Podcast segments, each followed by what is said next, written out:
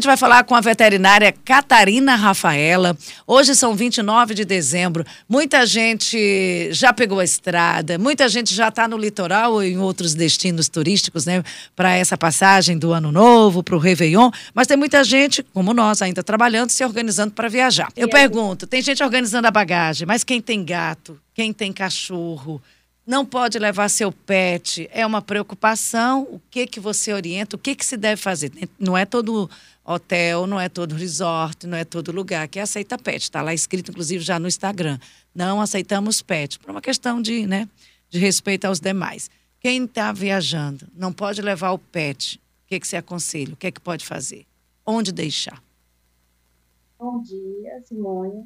É, quando não pode levar o resort, o local né, que os proprietários, os tutores vão se hospedar, tem disponível hotéis na própria cidade mesmo, às vezes na própria cidade ou na cidade mesmo que o animal mora, né? Por exemplo, vai para a praia, aqui em Teresina, tem hotéis especializados em hospedar cães e gatos, e que o proprietário pode chegar, visitar, ver as instalações, né? Sempre o veterinário responsável vai mostrar a instalação, tem área de recreação para os animais, não ficam totalmente presos né?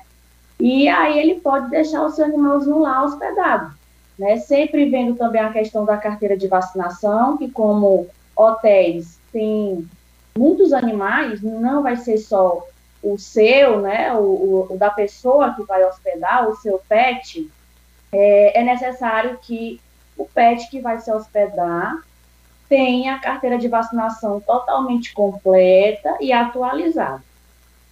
É, Catarina, bom dia, Luciano Coelho.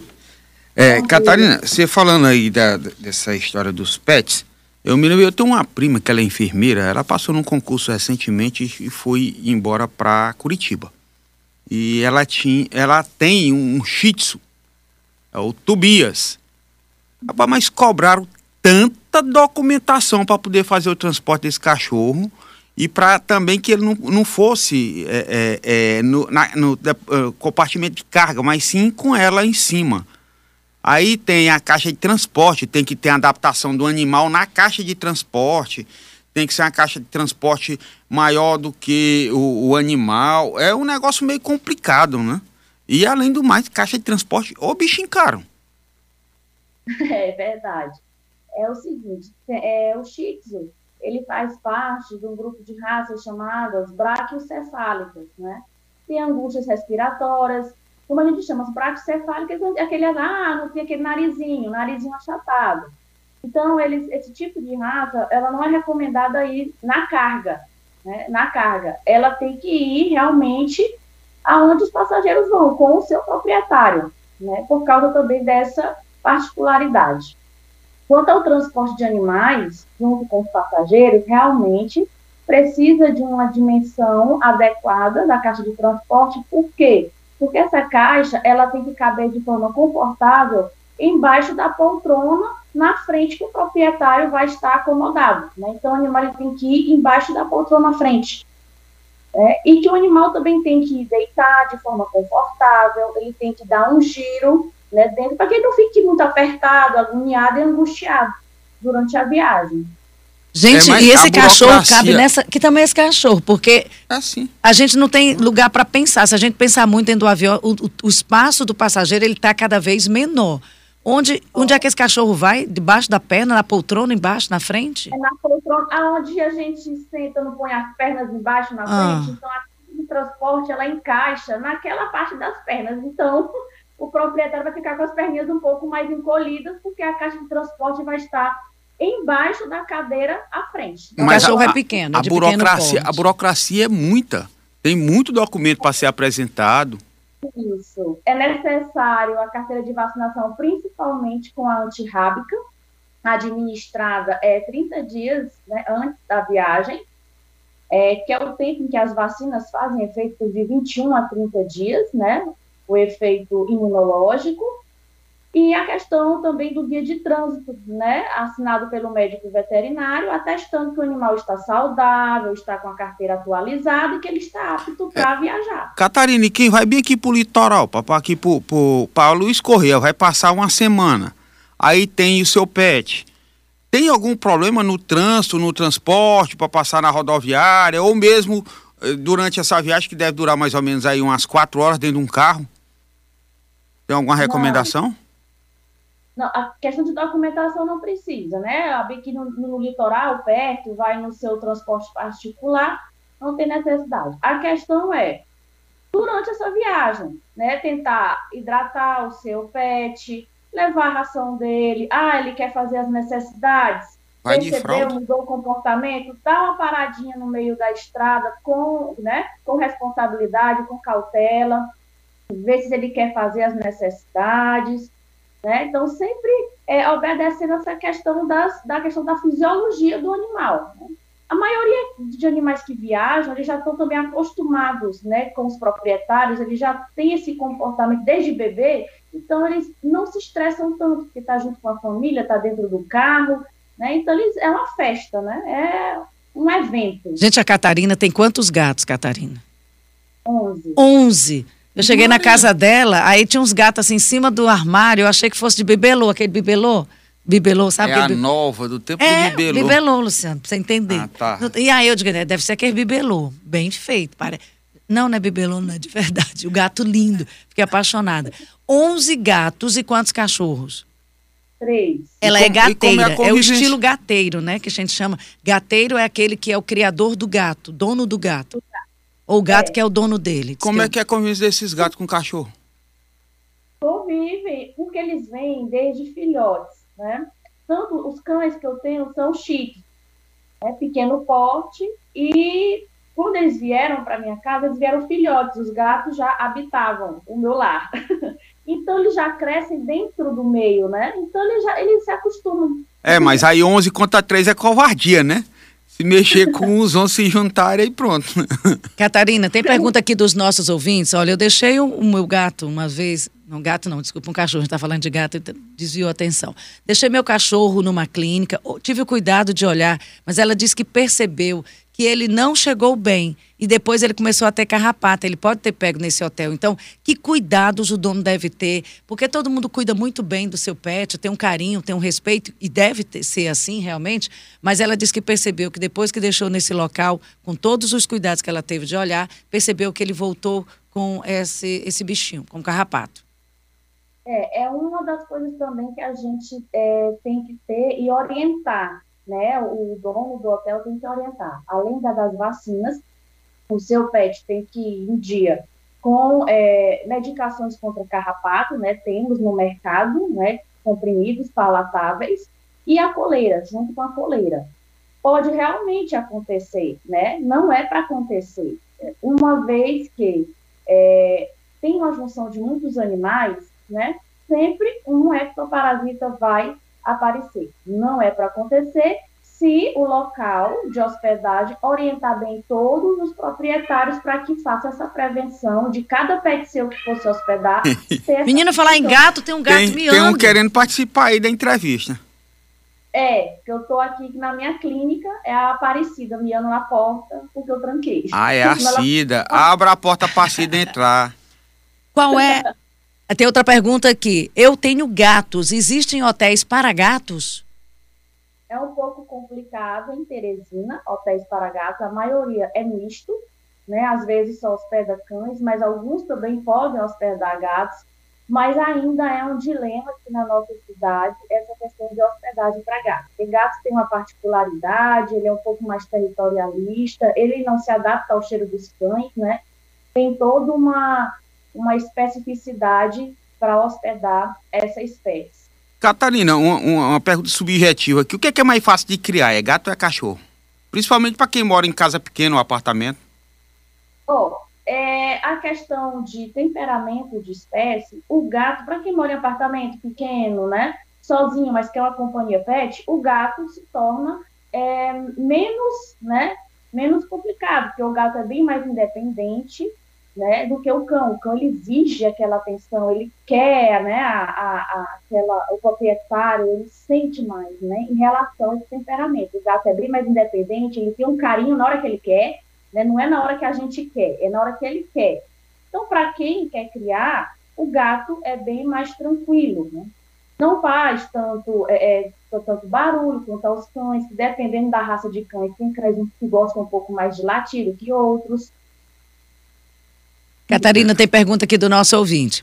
Eu tenho dois gatos e um cachorro. Também eles convivem muito bem. Eu vou sair.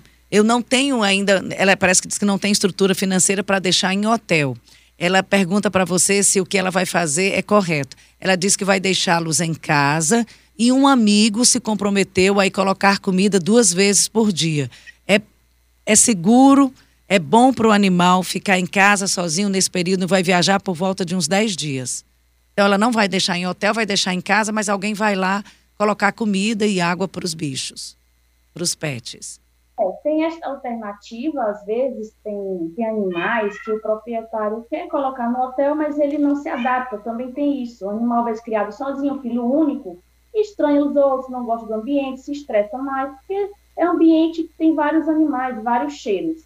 E às vezes deixar em casa é a melhor opção quando não pode levar, né? Ou quando o hotel, o local não aceita animais. Deixar com uma pessoa que vai ter responsabilidade, que você tem confiança, né? Essa pessoa tem que se comprometer, né? Senão eu vou olhar os seus animais, eu vou fazer a limpeza deles lá, manter eles limpinhos e deixar a comida e a água adequados. Não tem problema. A questão é, é a pessoa ter este compromisso e esta responsabilidade. O animal vai estar dentro da casa dele, do território dele, ele vai receber uma visita, uma companhia duas vezes ao dia, que vai brincar, que vai interagir, então a questão de estresse não vai ser tão grande. Ah, Catarina, nesse período agora de pandemia, é, aumentou muito essa convivência com pets, né? As pessoas passaram a ficar mais dentro de casa, algumas pessoas sabe, é, adotaram ou compraram é, animais e melhorou, aumentou essa convivência. No entanto, também aumentou muito a procura, tanto por veterinário, como é o seu caso, como também por produtos voltados para esses pets. E olha que o preço foi às alturas também, né? É, já tem algumas modas inventadas aí, é fralda, é, é, é roupa, é brinquedo, é até biju para pet. Isso é, é, normal ter ou pode criar algum incômodo para o animal? Tem até tem sapatinho. Animais, é, tem animais que aceitam mesmo, tem animais que não aceitam, né? Isso aí é, é algo da, do mercado, né? Do mercado que faz com que tem, tem mercado e tem quem compre, né? Tem médicos veterinários, colegas que não não vê por essa ótica, diz que estressa, não é legal, é querer humanizar né, os animais, e outros dizem, não, tudo bem, é bonitinho, o seu animal aceita, ele não se incomoda, tranquilo. A questão é, eu vou comprar uma roupinha, um, um, um colarzinho, um, algo, né, para colocar no meu pet, se ele não se incomodar, se ele não se estressar, ótimo. Se você colocou e viu que ele se incomodou, que ele se estressou, que ele não gostou, respeita, né? Respeita que o seu animal não gosta daquele é, objeto e não passa mais a usar. Catarina, tem uma pergunta aqui, deixa eu ver. Eu desenvolvi uma alergia ao pelo do meu gato. Quando eu chego perto, eu sempre tenho é, espirros e parece que é alergia na pele. Como é que funciona, como é que se explica alergias a pelo de pets? Não só gatos, mas também cachorro. A questão é o seguinte, é, não é a questão do animal. Ah, eu tenho alergia ao cão, mas a flora, né, que habita né, nos pelos, fungos, né? Os animais eles andam mais em contato com o chão do que a gente. Então eles deitam embaixo do sofá, embaixo da cama, né? Eles eles deitam em qualquer lugar.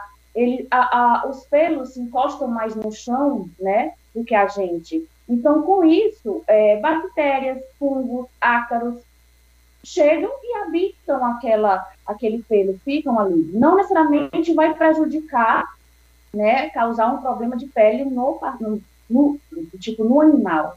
Mas o proprietário, ao pegar, ao manusear, pode sentir espirros. Por quê? Por causa daquela poeira, daquele ácaro, não ao pelo do pet. Mas o que está no pelo?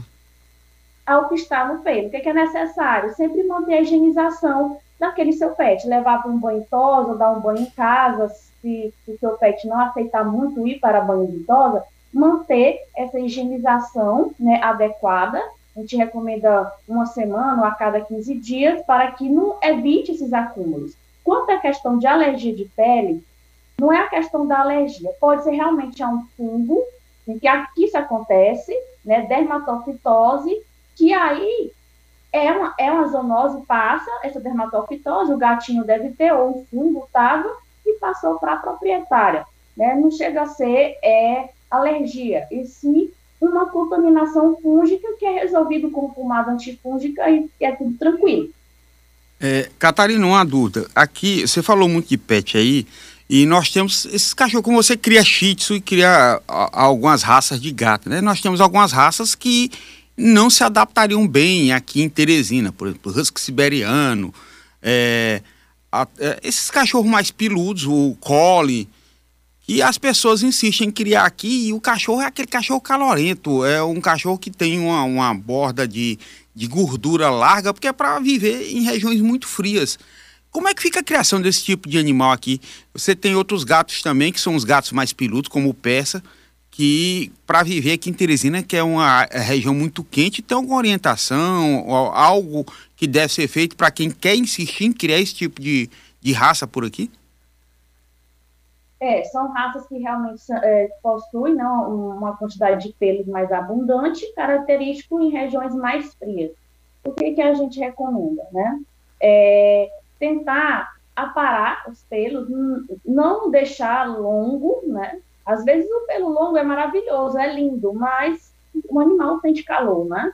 E às vezes tem proprietários que criam é, e que mantêm é, no ar-condicionado em casa que, tipo, shih fica lá no ar-condicionado dentro do quarto, é, o, os ventiladores, então tentam adaptar dessa melhor forma. O animal fica lá e tem um ventilador especial, só para o animal ele fica lá, com a cara com o ventilador ligado na frente da cara dele.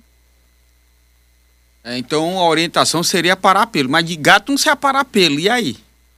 Apara um pouquinho, tira um pouco mais da densidade apara sim.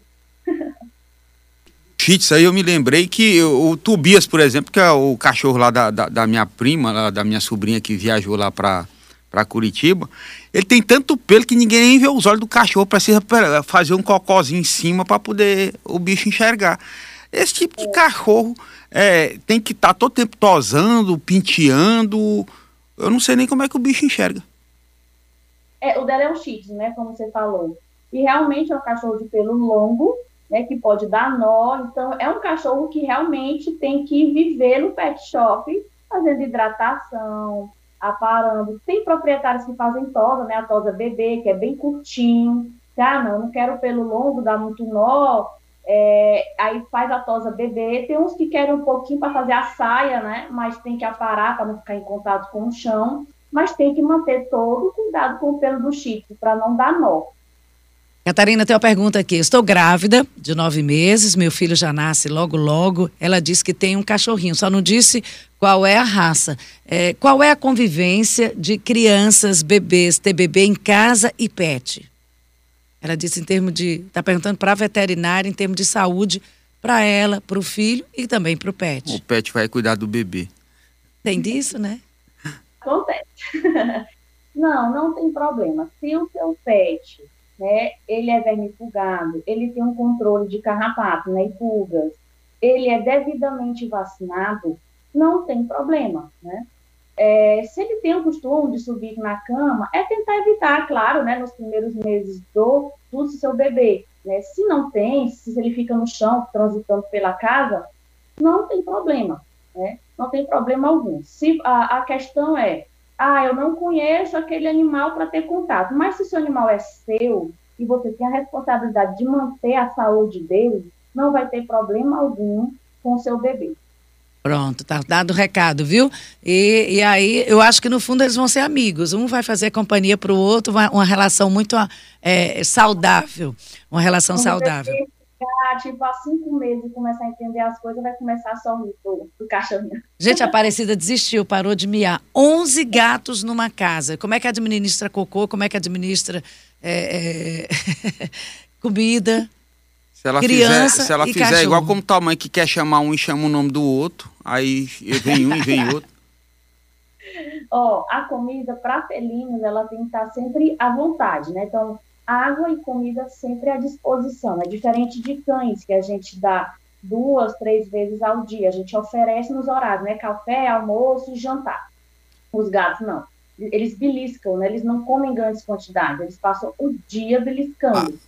Esse é o tipo de alimentação do gato, é dessa forma. Então, tem que estar sempre ali a vasilha é, cheia, a água sempre limpa, disponível, né? Então, aqui, como tem 11 gatos, né, são várias vasilhas, né? Não pode ser só uma, né? Então, são várias vasilhas.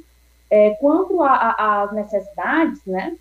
É, tem a, a, as caixas, né? As caixas de areia e areias próprias, né? Não é areia de construção, são areias próprias que reduzem odor, né? Tem toda uma característica quando o animal vai, vai usar a caixa e que facilite também a remoção, né?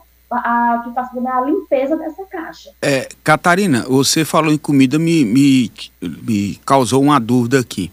É, claro que a orientação é da ração, mas muita gente cria o pet dando comida de humano, é o resto da comida.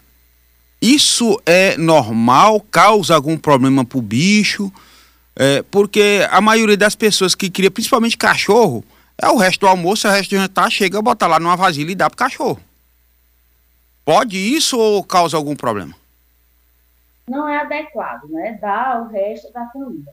Eu acho que a gente passando para a questão agora de bem-estar, né? Bem-estar animal, né? Se você pega um pet, um gato, um cão, né? Para fazer parte da sua família, porque os pets hoje fazem parte da nossa família, eu acho que a gente tem que ver os, os, os prós e os contras. Eu vou gastar com esse meu animal, né? Eu vou ter que dar ração de qualidade, não é qualquer ração, eu vou ter que vacinar, eu vou ter que ter acompanhamento veterinário. Eu acho que parte desse princípio.